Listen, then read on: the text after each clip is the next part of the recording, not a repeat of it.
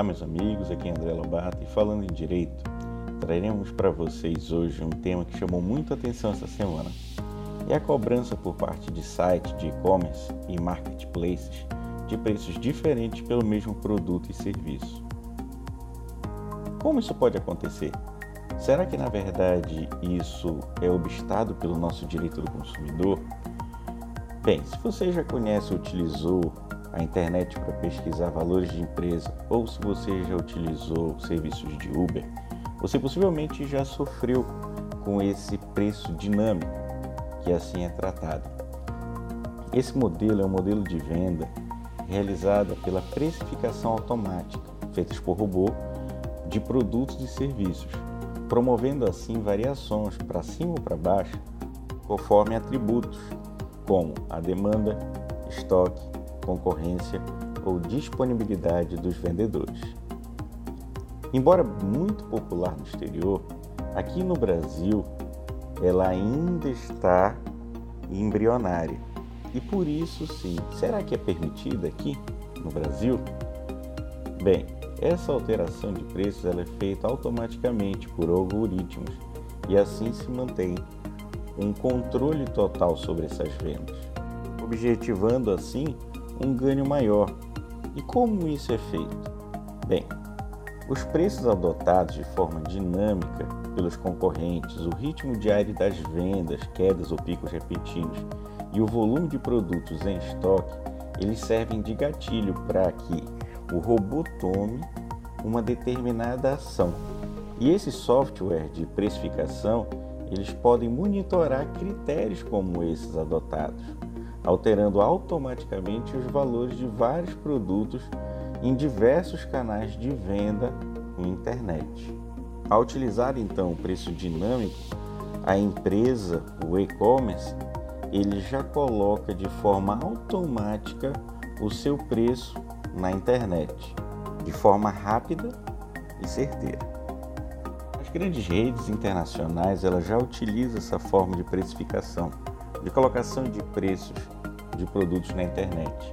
Mas o que me assustou nesse final de semana foi a divulgação de diversos vídeos, inclusive de fontes confiáveis, como a Band News e a Globo.com, na Valor Invest, efetivando testes reais aonde a pessoa buscava na internet via computador ou celular diversos produtos, como celulares, por exemplo, e apareciam preços diferenciados de acordo com quem faria a pesquisa. Ou seja, se fosse feito pela pessoa A, o preço poderia ser menor ou maior no mesmo produto que para a pessoa B. E quando feito ainda em página privada, ou seja, é uma página que você pode navegar anonimamente isso existe tanto na aba do seu navegador do computador, quanto existe também na aba da internet do seu celular, o modo privado ou modo anônimo.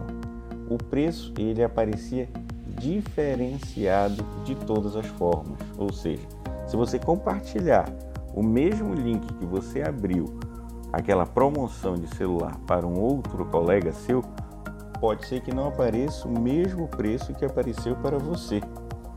Assim, desta forma, verifica-se que existem dois preços ou mais de um mesmo produto e serviço naquele mesmo momento, dependendo somente do interesse que a empresa acredita que você tem sobre um determinado produto. Então, para a empresa, ela vai avaliar a marca do seu celular, a potencialidade que você tem de comprar.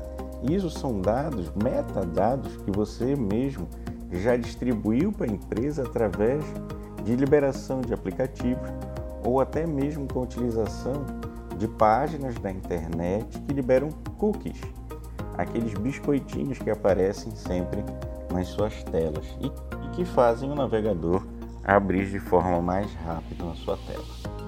Fica claro, então, que a utilização aqui no Brasil do preço dinâmico, que ainda está em fase embrionária, é muito sensível perto do direito do consumidor. Haja vista que o Brasil proíbe que haja um repasse do risco do negócio da empresa para o consumidor. Haja vista sempre o risco do negócio ser do empresário e não pode este repassar o seu risco para o consumidor. Nesse sentido, vemos que a prática abusiva existe nessa cobrança da tarifa dinâmica pelos transportes, como também o artigo 5 do CDC protege o consumidor e diz que deve ser cumprida a oferta anunciada. Primeiro, o cliente, quando não tem essa oferta, ela pode exigir o cumprimento forçado dessa obrigação, aceitar outro produto ou prestação de serviço de forma equivalente ou rescindir o contrato. E dessa feita, ainda o artigo 5 da lei diz que no caso de divergência de preços para o mesmo produto ou serviço entre sistemas de informação de preço utilizado pelo estabelecimento, o consumidor pagará o menor dentre estes.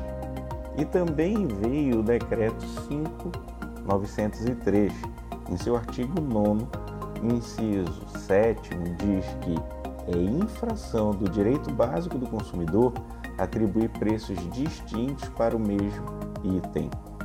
E o fornecedor, nesse caso, fica sujeito às penalidades. Veja, para concluir, então, aqui no Brasil é uma infração quando utiliza-se esse preço dinâmico oferecendo diversos preços dependendo da cara do cliente para o mesmo produto ou serviço. E isso sim é uma prática abusiva e intolerável pelo nosso direito do consumidor. Bem, meus amigos, espero que vocês tenham gostado de mais esse assunto trazido à baila.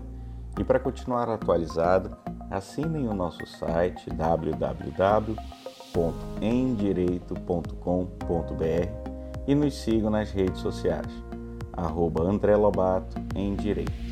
Até logo!